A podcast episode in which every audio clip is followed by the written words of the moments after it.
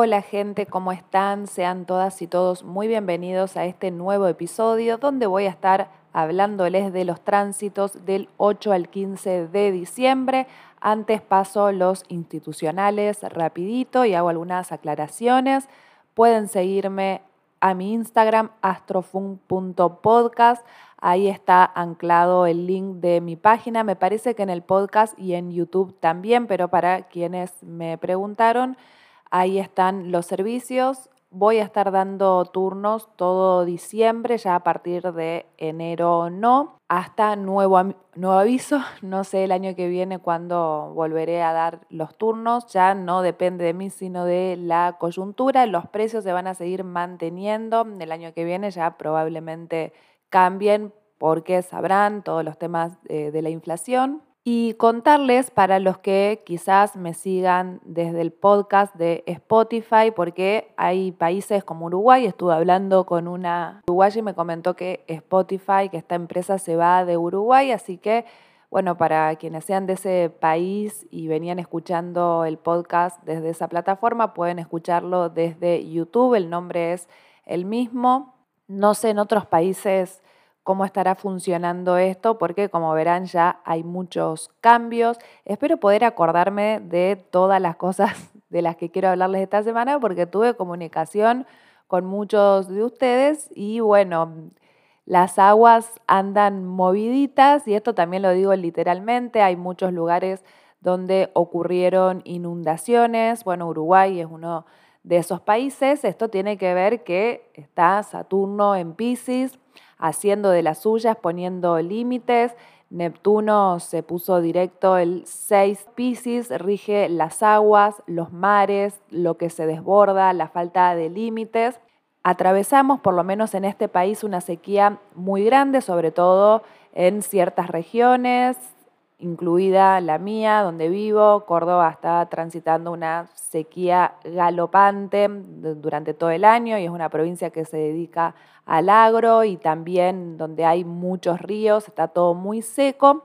Pero esto va a cambiar a partir del año que viene porque está Saturno en Pisces. Saturno primero te limita y después, tratándose de Pisces, te puede dar algunos excesos es como que en Pisces no se puede prever mucho nada porque todo depende más de Dios, del universo, que de nuestra propia voluntad. Y Saturno ya está directo desde el 6 de noviembre, perdón, desde el 4 de noviembre y ahora a partir del 6 de diciembre Neptuno. Así que todo lo relacionado a las aguas podría desbordarse un poco, puede haber algunos tsunamis en algunos lugares, ¿no? También un poco de excesos de agua. Esto me parece que habría que prestarle más atención a medida que Saturno se vaya acercando a Neptuno. Igual falta para esto más de un año, no nos adelantemos, pero eh, comentarles que este tipo de fenómenos climatológicos relacionados con el agua son muy propios de Pisces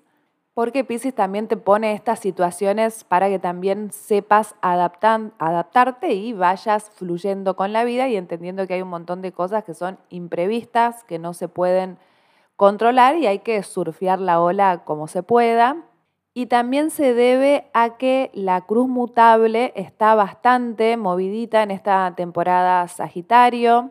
El Sol, Marte hicieron cuadratura con Saturno, van a hacer luego una cuadratura con Neptuno, este ya estando directo, está Lilith en Virgo, por suerte no tenemos nada en Géminis, pero dentro de poco el regente de Géminis empieza a retrogradar, así que todo lo que son las variables, la adaptabilidad, lo mutable, el cambio, va a estar muy presente en esta temporada, porque si bien los aspectos ya no son tan exactos porque va pasando el tiempo, son ejes que se encuentran en tensión y nos exigen de nuestra adaptabilidad al cambio, también de que sepamos ser puente y transición para una nueva etapa que se va a iniciar recién en la, temporada Capricornio, que es cardinal, inician las estaciones.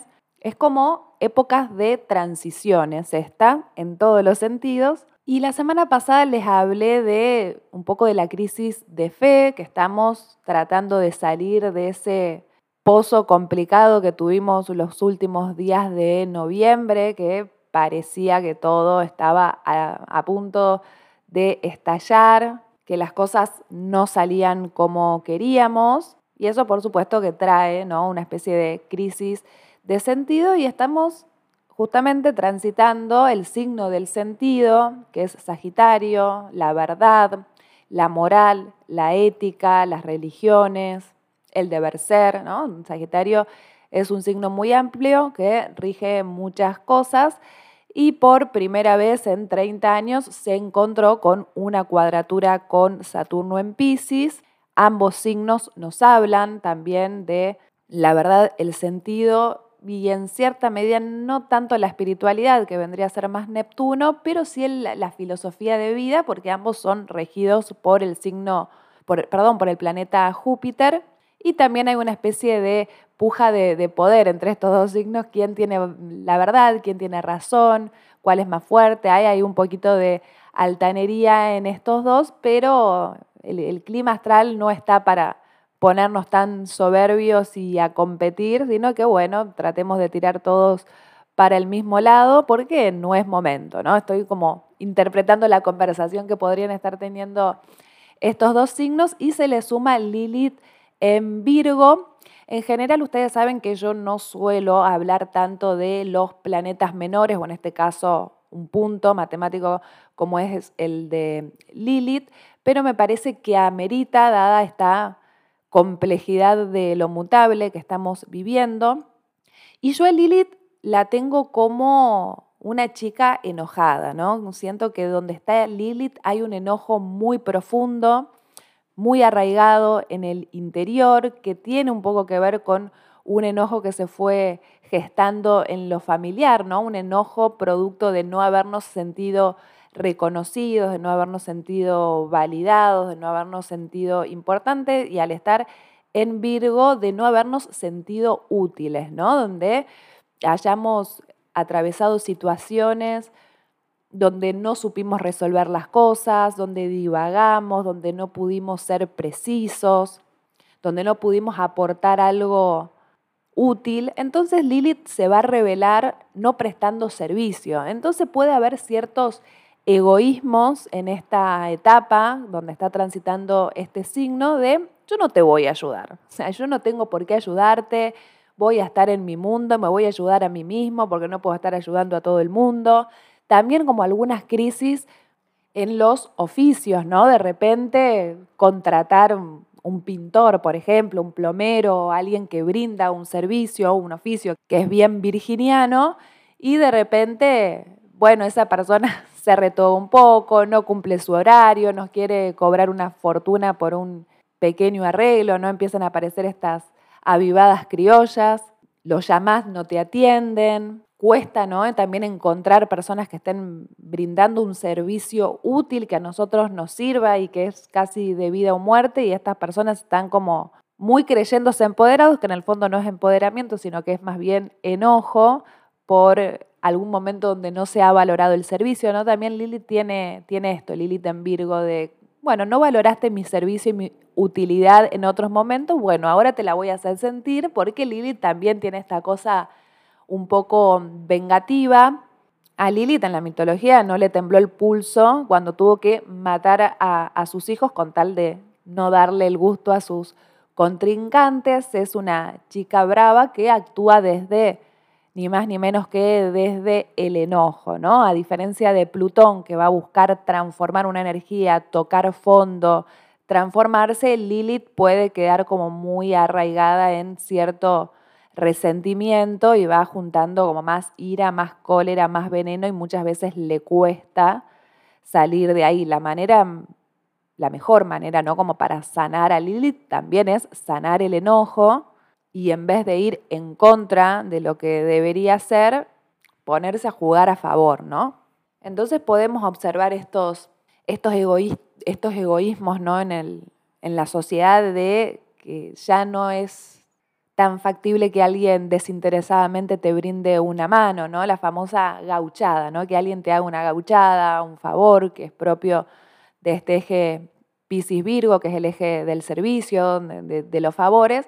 Bueno, ahora como que los favores se encuentran como más acotados y hay un poco más de especulaciones, de qué me das vos a cambio, ¿no? No es eh, porque en Virgo naturalmente es el servicio desinteresado, pero si está Lilith ahí, el servicio empieza a tener más un precio y, y va también a buscar como una especie de especulaciones que no es para ganar más, sino como para una vendetta, ¿no? Como también Lilith, que es muy vengativa, va a buscar vengarse de todas las veces en las que no fuimos reconocidos y valorados.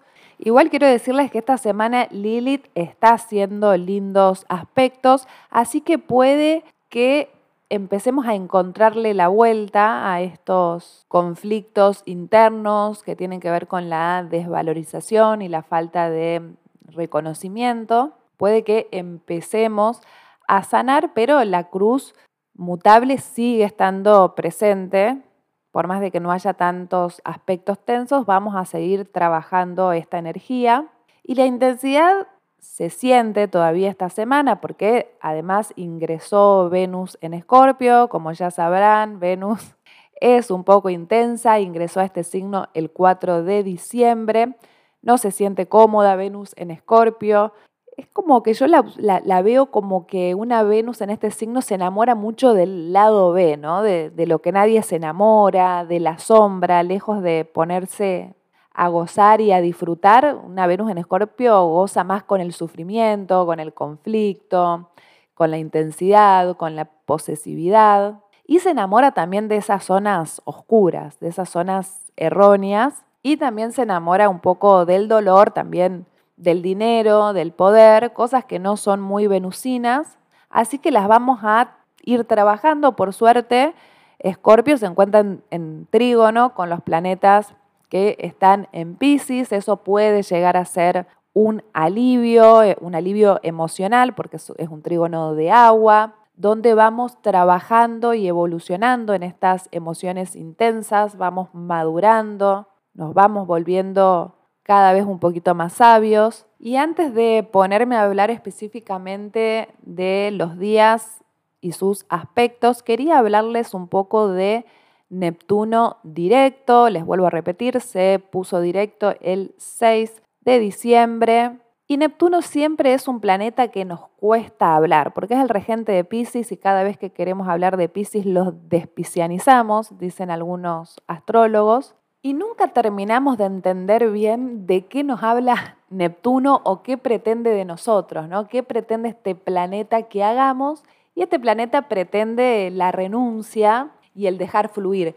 Creo que en todo este tiempo, porque Mercurio, ay, perdón, porque Neptuno se puso retrógrado el 30 de junio y ahí empezamos a perfeccionar más nuestros sueños, ¿no? Empezar a separar un poco la paja del trigo, qué queremos realmente, eso que queremos es posible o es fruto de nuestra fantasía. Neptuno ya de por sí rige la nebulosa, por lo tanto cuando está retrógrado pareciera como que esa nebulosa empieza a correrse, Neptuno se desneptuniza y el pez que se encuentra debajo del agua, porque como verán el, el símbolo de Pisces son los peces, es un, hay un pez que sale a la superficie y otro pez que está como sumergido en las aguas. Bueno, el pececito que está sumergido en las aguas va a buscar salir, se le va a complicar salir a la superficie, pero va a hacer ese intento, ¿no? Cuando Neptuno está retrógrado, empieza como a querer ponerle lógica a las cosas, pero bueno, Neptuno no se trata justamente de la lógica, se trata de todo lo que no podemos controlar, lo que es imprevisible, lo que depende de las manos de Dios, del universo, lo que tenía que ocurrir por destino para que comprendiéramos cierta lección, para que aprendamos de la renuncia, también para que empecemos a trabajar sobre nuestra redención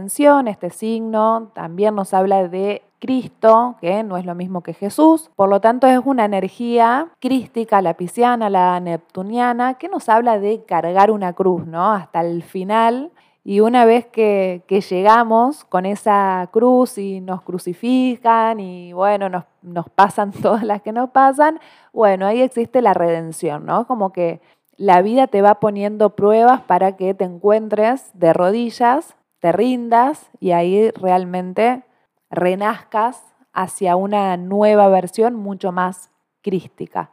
Cuando Neptuno se pone directo empezamos a entender más cuál es nuestra cruz, ¿no? Cada persona tiene su cruz, cada persona tiene su karma, su cosita a trabajar, su cosita que se repite y que también pareciera que viene de otras vidas, porque este signo también nos habla de las vidas pasadas, la vida intrauterina, todo nuestro clan familiar, nuestros antepasados, ¿no? También tiene que ver con la casa 12, esta energía. Entonces empezamos a tener mucha más conciencia de qué cosas tenemos que trabajar, ¿no? Se, se pone el panorama por ahí un poquitín más claro aunque, insisto, nunca va a ser muy claro el panorama con Neptuno, nunca sabemos hasta el último momento qué es lo que tenemos que trabajar, pero podemos tener como un pequeño esbozo. También nos habla de las fantasías y los sueños. Quizás en estos meses de retrogradación estábamos más fantasiosos, disfrutando de ese estado, porque la fantasía la verdad que es muy placentera,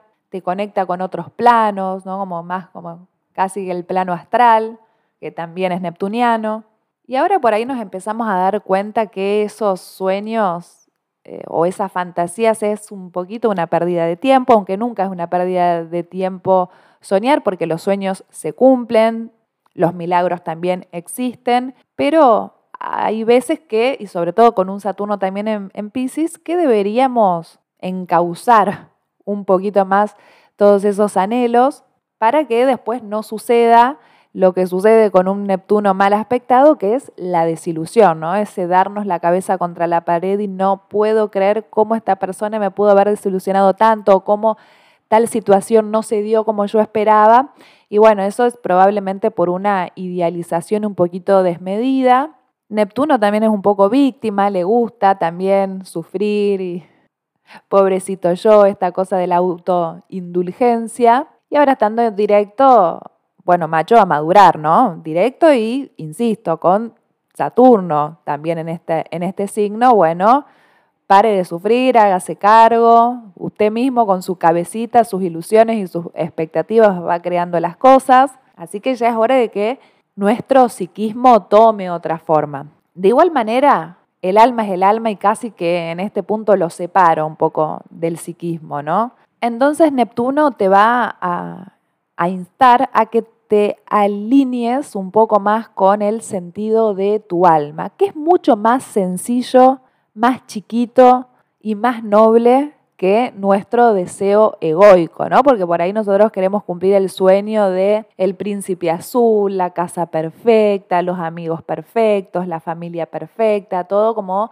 demasiado idealizado. Probablemente el deseo de nuestra alma o la evolución de nuestra alma tenga que ver más con otras cosas más sencillas, ¿no? Como la paz, el bienestar, el equilibrio, la templanza, ¿no? Como los valores del alma son de otra índole, entonces Neptuno con estando directo nos empieza a alinear con lo que es más verdadero, lo que tiene un poco más de sentido y sobre todo lo que tiene menos ego, que luego cuando más adelante el Sol en Sagitario haga una cuadratura con Neptuno, algo del ego se va a, dejar traslucir, ¿no? Porque los signos de fuego tienen como un ego también bastante profundo, son fuerzas que se mueven más desde lo individual y desde el deseo, y el deseo siempre es egoísta. Entonces ya vamos a ir viendo, ¿no? De, de, qué se puede tratar esto. Pero mientras tanto es, Neptuno es esta bella, bella durmiente que se está despertando en una realidad que pareciera en principio un poquito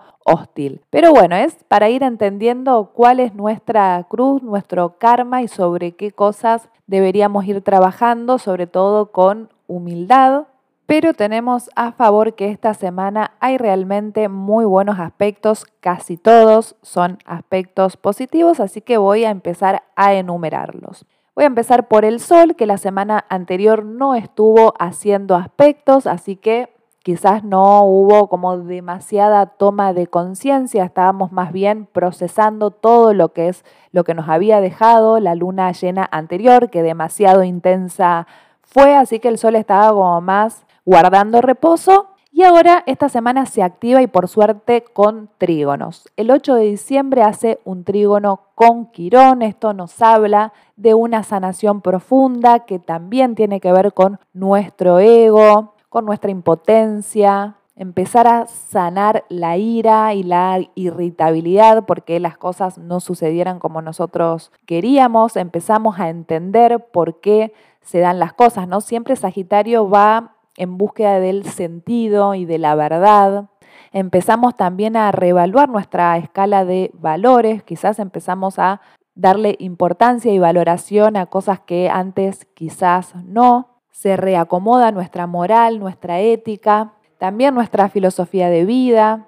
Puede que haya muchos cambios de filosofías de vida, insisto, la luna llena fue letal, la luna llena que tuvimos en Géminis, que nos habla de la manera de pensar y el pensamiento de la mente.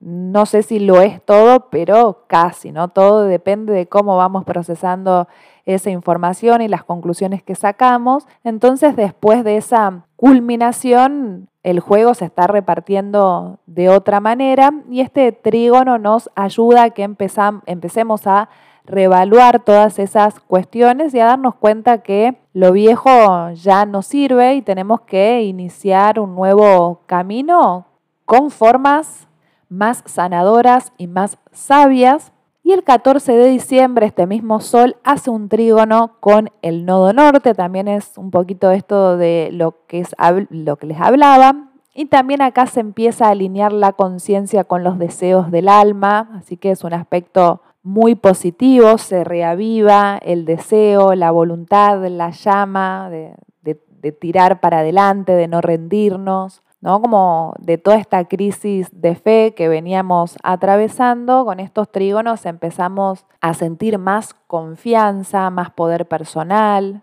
más el, encontrarle el para qué, ¿no? De, todo lo que nos vino sucediendo. Después lo tenemos a Mercurio, que también ese 8 de diciembre, cuando el Sol hace el trígono con Quirón, Mercurio lo hace con Júpiter, porque Mercurio ya ingresó a Capricornio el 1 de diciembre Igual va a estar muy poquitos días porque ya va a empezar a retrogradar, ya les voy a comentar de, sobre eso. Pero ese 8 de diciembre, estos dos planetas, Mercurio y Júpiter, que suelen jugar como contrincantes, acá hacen un aspecto muy positivo, es un trígono de tierra, la mente se pone mucho más práctica, realista, concreta. Empezamos también a tener mucha más claridad de las conclusiones que sacamos en base a lo que pensamos, nos da también un shock de, optimismo, de expansión. Siento que es, eh, son aspectos muy lindos para el crecimiento interior, para madurar esas ideas,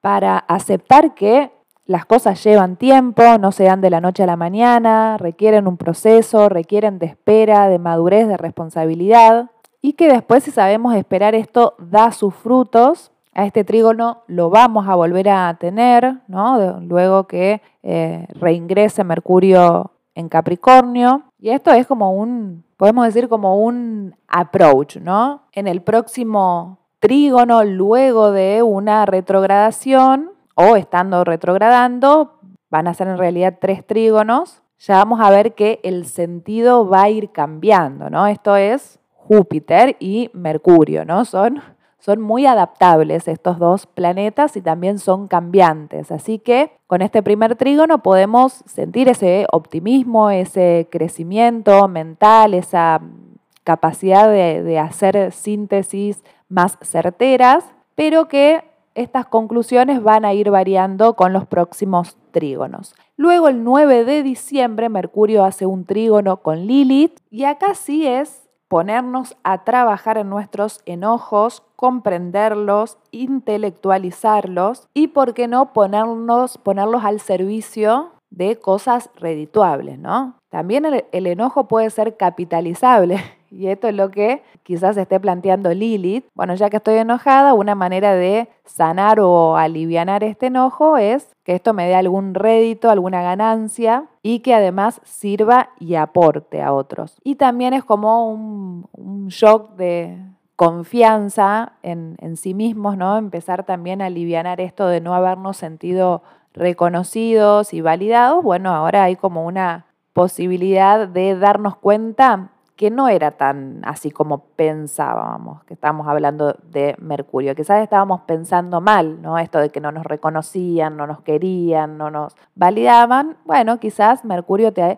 te ayuda, le ayuda a Lilith a darse cuenta que quizás no estaba pensando tan bien y ahora cambia también un poco esa, esa creencia, podemos decir, y también surge una especie de alivio. El 11 de diciembre, Mercurio hace un sextil con Venus. El sextil es un aspecto fluido, benéfico, no tan perceptible, pero camina, ¿no?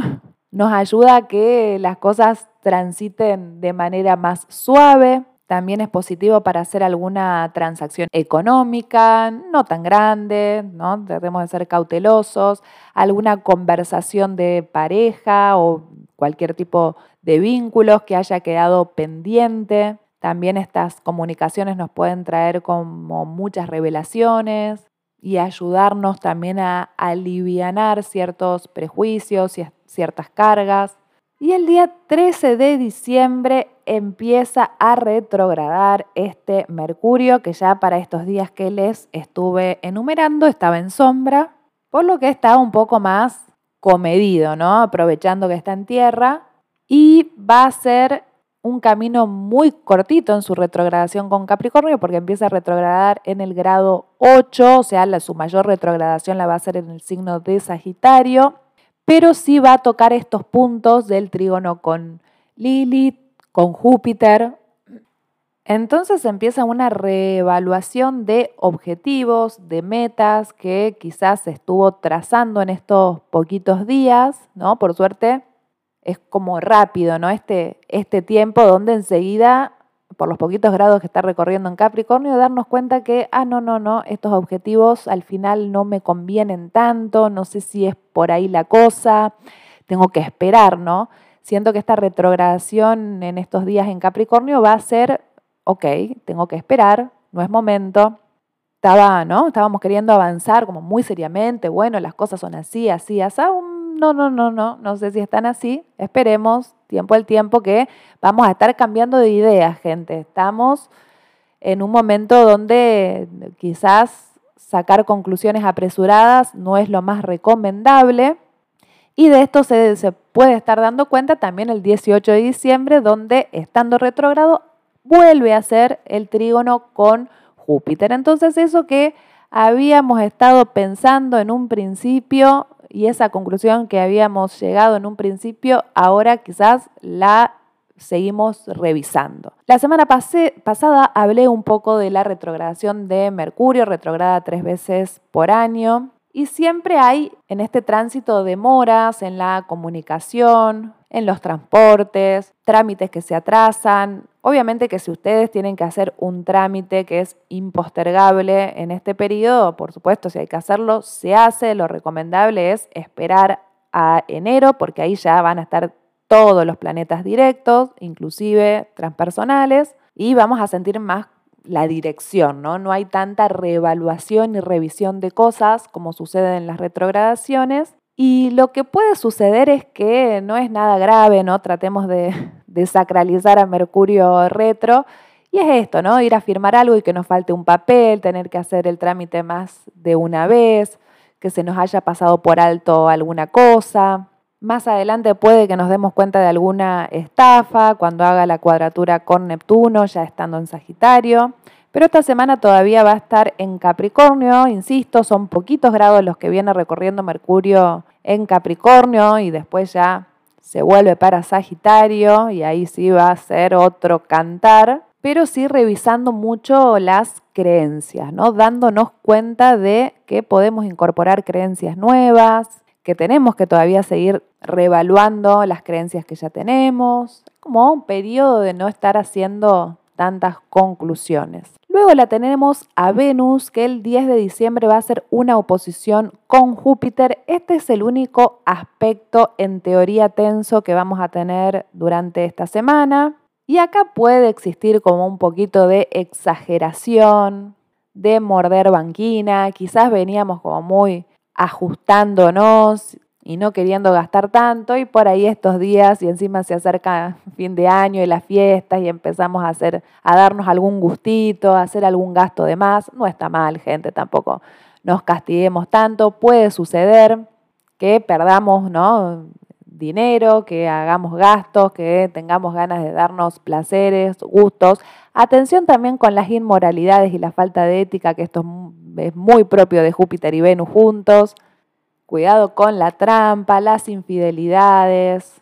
las cosas que no están bien, las ilegalidades, quizás queremos cometer alguna avivada por ahorrarnos unos pesos y nos termina saliendo mal, a cuidarse para quienes tengan parejas sexuales, porque bueno, tanto Venus como Júpiter son muy pasionales, encima le sumamos a que estamos en el eje Tauro-Escorpio, bueno, bienvenida sea la pasión, pero también a cuidarse, a, no alocarse tanto. El 11 de diciembre esta Venus hace un sextil con Lilith, una energía, ambas son muy, muy de la energía femenina, una la, la parte más luminosa de lo femenino, que es más Venus, y la otra la parte más oscura con Lilith, y ambas se alinean, así que también sigue como esto, esta pasión, este deseo, esta sexualización, estas ganas de salir a seducir. Y la verdad que es un mimo, porque ya que Venus no se encuentra tan cómoda en Escorpio, bienvenidos sean estos aspectos. Por suerte, eh, ante esta incomodidad de signo va a estar acompañada de, de buenos aspectos en general. Luego el 15 de diciembre, y acá ya hablamos de Marte, va a ser un trígono con Quirón, otro trígono de fuego.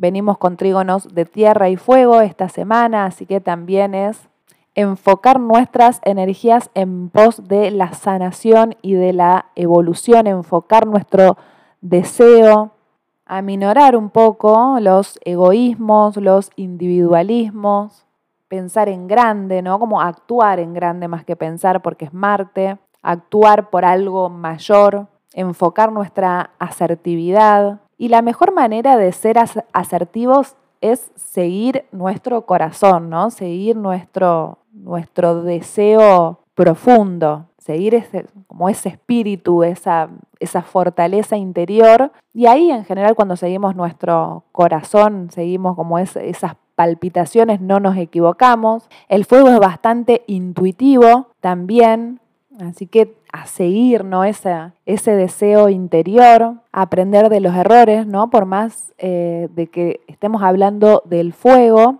y de un Quirón en Aries que el enojo y la impotencia por ahí se expresan con un poco de agresividad. Este fuego está como más alineado a lo positivo, entonces si estamos con o nos suceden cosas donde en otros momentos hubiésemos reaccionado mal, con este trígono de fuerza es, bueno, el que se enoja pierde, a no perder el poder interior y todo lo construido hasta ahora, no darle con el gusto a quienes quieran eh, vernos enojados o sacados de quicio, como mantener esa templanza, porque en definitiva estamos haciendo lo que nos dicta nuestro corazón y estamos también mucho más enfocados en otra, o estamos enfocados más en otros propósitos. Y si banquineamos un poco, bueno, nos, nos corremos de ese, de ese sentido al que queremos alcanzar, de esa verdad. Así que, bueno, pese a tratarse del fuego, percibo cierta templanza y cierta sabiduría a la hora de gestionar todas este, estas cuestiones de ira. Gente, estos han sido los aspectos, los tránsitos de esta semana. Espero les haya sido de utilidad, espero les haya gustado. Se pueden suscribir, darle seguir, compartir, comentar todas estas acciones si es que les gusta. Muchas gracias por haber llegado hasta acá. Bendiciones para todos ustedes.